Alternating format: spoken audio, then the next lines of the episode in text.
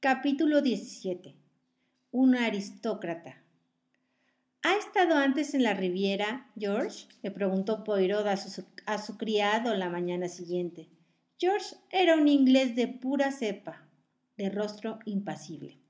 Sí, señor. Estuve aquí hace dos años cuando estaba al servicio de Lord Edward Frampton. Y hoy está al servicio de Hércule Poirot. Buena manera de ascender en la vida. El, criado no replicó a la observación. Tras una pausa adecuada, preguntó: ¿El traje marrón, señor?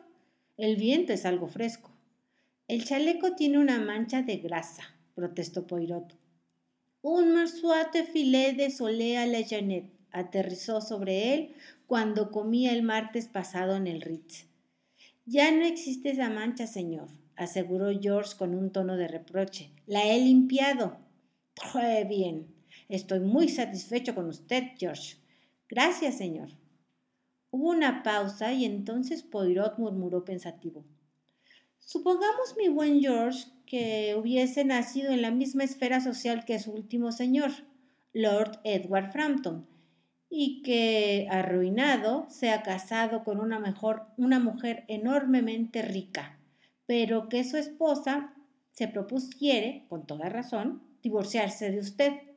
En tal caso, ¿qué haría? Mm, procuraría hacerle cambiar de opinión. ¿Por qué medios? ¿Pacíficos o violentos? George lo miró extrañado. Perdone usted, señor, dijo, pero un aristócrata no puede comportarse como un tendero. No recurriría, a ninguna acción baja. ¿No?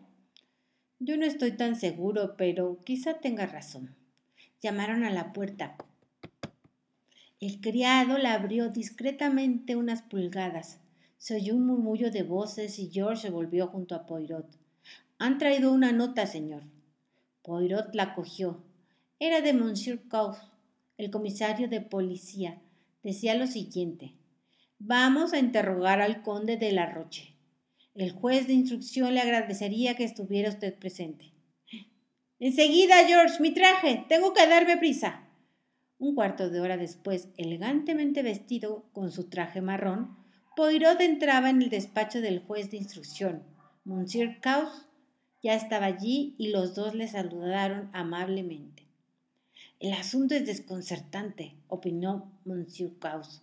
Al parecer el conde llegó a Niza el día antes del crimen. Si eso es cierto, habrá quedado resuelto el asunto, contestó Poirot. Monsieur Carresh carraspeó. Mm, no debemos aceptar esa esta coartada, sino tras una minuciosa investigación, sentenció. Tocó el timbre que había sobre la mesa. Unos instantes después, un hombre alto, moreno, elegantemente vestido y un aire altivo entró en la habitación. Tan aristocrático era el porte del conde que hubiera parecido una herejía siquiera insinuar que su padre había sido un, oscuro vendedor de granos de Nantes, lo cual, todo se ha dicho, era la pura verdad. Al verle, cualquiera hubiera jurado que innumerables antepasados suyos habían perecido en la guillotina durante la Revolución Francesa. Aquí estoy, caballeros, dijo el conde con altivez. ¿Puedo preguntar qué desean de mí? Por favor, siéntese, señor conde, le rogó cortésmente el juez. Estamos investigando la muerte de Mrs. Catherine. La muerte de Mrs. Catherine, no lo entiendo. Usted mm, conocía a la señora, ¿verdad? Claro que la conocía, pero ¿qué tiene que ver eso con el asunto? Se ajustó el monóculo y miró fríamente a su alrededor, posando su vista unos instantes sobre Poirot, quien lo miraba con una expresión de sencilla e inocente admiración que halagaba la vanidad del conde. Monsieur Carré se recostó en su sillón y carraspeó. Tal vez no sepa usted, señor conde, hizo una pausa, que Mrs. Mrs. Catherine murió asesinada. ¿Asesinada? ¡Mon Dieu, qué horror! La sorpresa y la pena los fingió con tanto arte, también que parecían naturales. Mrs. Catherine fue estrangulada entre París y Lyon, añadió el juez, y sus joyas robadas. ¡Qué canallada! gritó el conde agitado. La policía tendría que hacer algo contra esos ladrones de trenes. Hoy día nadie está seguro. En el bolso de Madame, siguió el juez, encontramos una carta suya, señor. Según parece, debía reunirse con usted. El conde se cogió de hombros y separó las manos. ¿Para qué mentir? dijo francamente. Al fin y al cabo todos somos hombres de mundo. No tengo inconveniente en decir aquí, entre nosotros, que es cierto. Se reunió usted con ella en París y viajaron juntos, ¿verdad? preguntó Monsieur Carrez. Ese era el plan original, pero Madame cambió de opinión. Yo tenía que encontrarla en Yeres. ¿No se reunió usted con ella en la estación de Lyon la tarde del día 14? Todo lo contrario. Llegué a Niza la mañana de aquel día, por lo tanto, lo que sugiere es imposible. Bien, bien, dijo Monsieur Carrech, solo como un simple formulismo. ¿Quiere hacer el favor de contarnos lo que hizo usted durante la tarde y la noche del día 14? El conde reflexionó unos instantes. Mm, cené en Monte Carlo, en el Café de París, luego fui al Sporting, gané unos miles de francos, se encogió de hombros y volví a casa alrededor de la una. Perdone, pero ¿cómo volvió usted a su casa? En mi coche de dos plazas. ¿Le acompañaba alguien? No.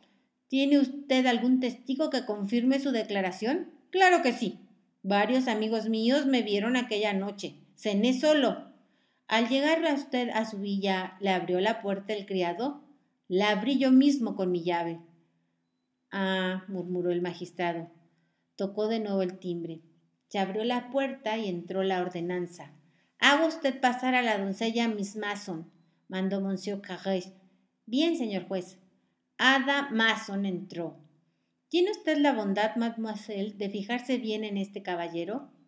¿Recuerda si fue él quien entró en el compartimento de la señora, de su señora en París?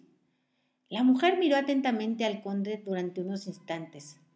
Poirot se fijó en que el conde parecía muy inquieto. No puedo asegurarlo, declaró al fin la doncella. Puede ser y, y, puede que no. Como solo le vi de espaldas, no puedo asegurar nada, aunque me parece que era este caballero. Pero no está usted segura. No, respondió de mala gana la doncella. No estoy segura. ¿Había ya visto usted antes a este caballero en casa de su señora? La mujer meneó la cabeza. Yo no veía ninguna de las visitas, explicó, a no ser que se alojasen en la casa. Está bien, mademoiselle, puede usted retirarse, dijo el magistrado con un tono seco. Era obvio que estaba decepcionado.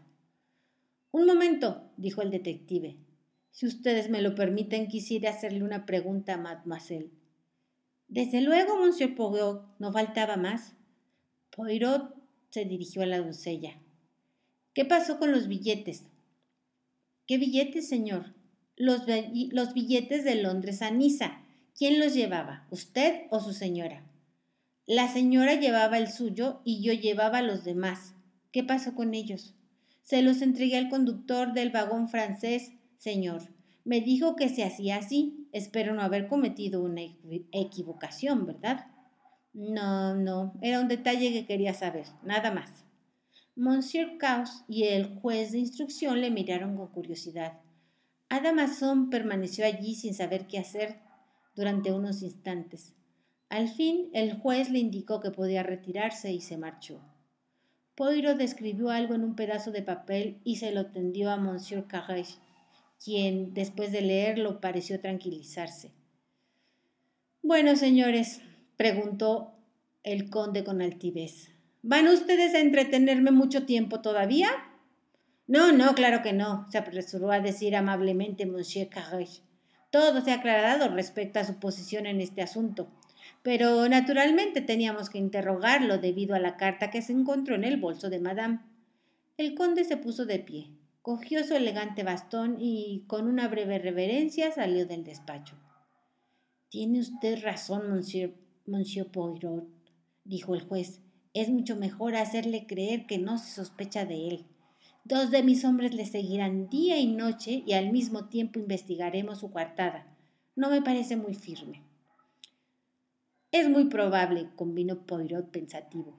Le pedí a Mr. Kettering, Mr. Kettering que viniese aquí esta mañana, añadió el juez, aunque en realidad no creo que podamos preguntarle muchas cosas. Sin embargo, hay un par de circunstancias sospechosas. Se detuvo y empezó a rascarse la nariz.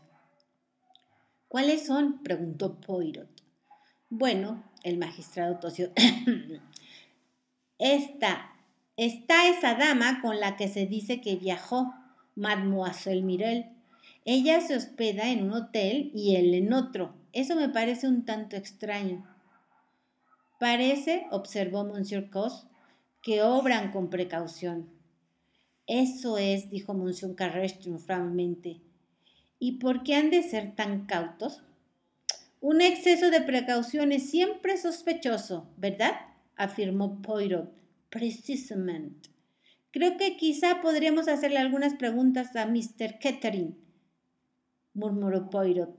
El magistrado dio las instrucciones. Momentos después, Derek Kettering, despreocupado como siempre, entraba en la habitación. Buenos días, dijo cortésmente el juez.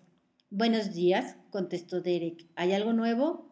Por favor, monsieur, siéntese.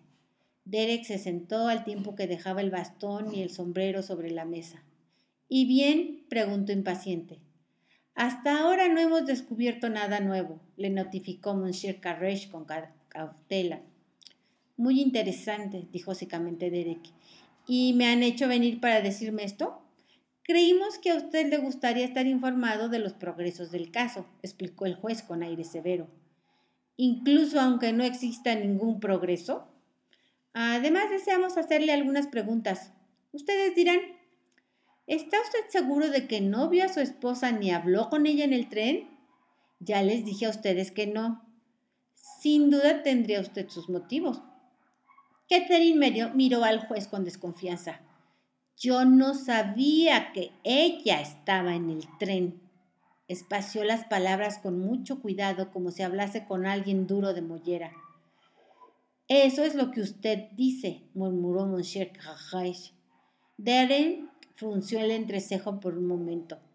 Me gustaría saber a dónde quiere usted quiere ir usted a parar. ¿Sabe lo que pienso? ¿Qué piensa usted? Pues sencillamente que la policía francesa tiene demasiada fama. Sin duda tendrá usted informes sobre esas bandas de ladrones de trenes, y es vergonzoso que un caso así pueda ocurrir en un tren de lujo y que la policía francesa sea incapaz de dar con los culpables. No tema, monsieur, ya nos estamos ocupando de ese asunto. He oído decir que su esposa no ha hecho testamento, afirmó Poirot de pronto. Tenía juntas las yemas de los dedos y miraba al techo con atención. Creo que no, convino Derek. ¿Por qué? Es una bonita fortuna la que usted hereda, dijo Poirot. Una fortuna muy bonita. A pesar de tener la vista clavada en el techo, advirtió que el rostro de Catherine tomaba un color rojo oscuro. ¿Qué quiere usted decir? ¿Y quién es usted? El detective apartó la vista del techo y miró fijamente al joven. Me llamo Hercule Poirot, contestó con voz baja y soy sin duda el mejor detective del mundo. ¿Está usted seguro de que no vio ni habló con su esposa en el tren? ¿Dónde quiere ir a parar? ¿Usted está insinuando que yo la maté? Se echó a reír. No debo enojarme. Es una cosa tan absurda de haberla matado yo. ¿Creen ustedes que hubiera necesitado robarle las joyas? Eso es verdad, murmuró Poirot un poco cara, cari acontecido. No había pensado en eso. Si existe un caso evidente de robo y asesinato, es este, afirmó Kettering. Pobre Ruth. Aquellos malditos rubíes le costaron la vida. Sin duda corrió la noticia de que ella los tenía. Creo que ya antes habían sido la causa de varios asesinatos. Poirot se irguió en su silla. Una luz verde pasó por sus ojos. Se parecía muchísimo a un gato bien alimentado. Una pregunta más, Mr. Kettering dijo. ¿Quiere usted hacer el favor de decirme cuándo vio a su esposa por última vez? Un momento, Mr. Derek trató de recordar. Fue... Mm, sí, creo que fue hace unas tres semanas, aunque no puedo precisar la fecha exacta. No importa, contestó Poirot en tono seco. Eso es cuanto deseaba saber. Bien, dijo Derek impaciente. ¿Hay algo más? Miró a, miró y el juez miró a Poirot, quien le contestó con un ademán negativo casi imperceptible. No, Mr. Kettering, dijo cortésmente. No, no necesitamos molestarle más. Buenos días. Muy buenos, contestó Kettering y salió dando un portazo. Poirot se inclinó hacia adelante y preguntó con un tono brusco en cuanto al joven hubo salido. ¿Cuándo le habló usted a Mr. Kettering de esos rubíes?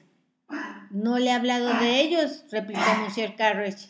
Ayer nos enteramos de su existencia cuando nos lo dijo Mr. Van Aldin. Sin embargo, en la carta del conde se mencionan. Monsieur Carre pareció ofendido.